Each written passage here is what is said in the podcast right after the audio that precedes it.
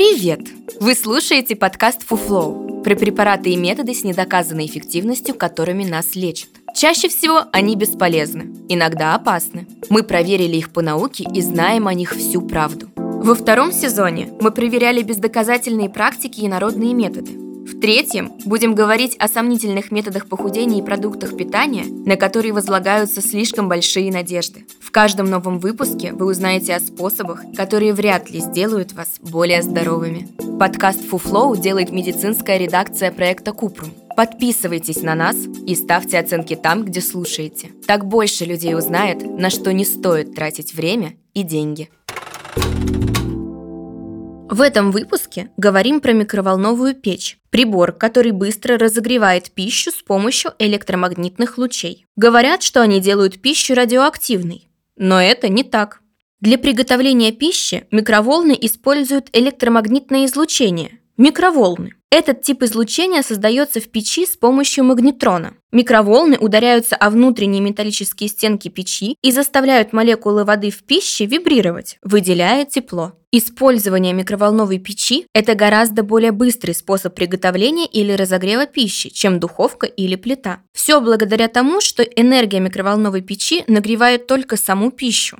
Мы можем обжечься, когда достаем посуду из микроволновой печи, но это происходит из-за контакта посуды с горячей пищей, а не из-за самих микроволн. Микроволны ведут себя подобно лампочкам. Когда вы включаете лампу, вы получаете освещение, а когда выключаете ее, свет пропадает. С микроволнами дело обстоит примерно так же. Когда печь выключается, микроволны не остаются ни в печи, ни в пище. Кажется, раз микроволны воздействуют на молекулы пищи, то они могут оказывать влияние и на организм человека. Однако микроволновые печи сконструированы таким образом, что микроволны остаются внутри печи при закрытой дверце. Возможно утечка микроволн, если дверца открыта или повреждена. Однако уровень мощности, генерируемой микроволнами, недостаточно высок, чтобы причинить какой-либо вред человеческому организму. Чтобы защитить себя от несчастных случаев, нужно соблюдать несколько правил. Проверяйте дверцу на наличие повреждений перед использованием. Надежно закрывайте дверцу после каждого использования. Никогда не прикасайтесь к горячей пище голыми руками. Следуйте инструкциям производителя при использовании микроволновой печи и никогда не кладите в микроволновую печь металлические предметы.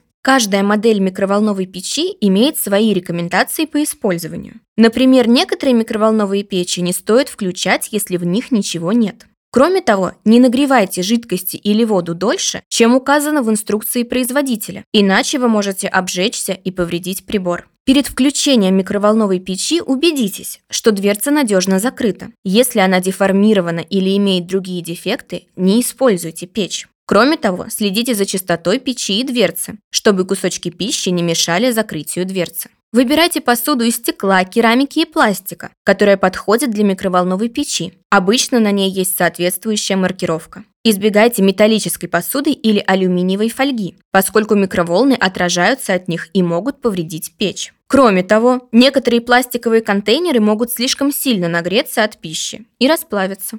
При извлечении пищи из микроволновой печи используйте прихватки или полотенца, чтобы защитить себя от ожогов, вызванных высокой температурой. Обязательно следите за тем, чтобы микроволновая печь использовалась только по назначению. Например, в ней небезопасно заряжать телефоны. Это может повредить как ваш телефон, так и печь. Это был подкаст Фуфлоу, в котором мы рассказываем о методах лечения с недоказанной эффективностью. Ставьте звездочки, комментарии и делитесь подкастом с друзьями и близкими. Так мы вместе убережем их от фуфла. Все мифы о здоровье мы собираем в подкасте Купрум, а в проекте «Без шапки» говорим о медицине с лучшими врачами и учеными. Ссылки есть в описании.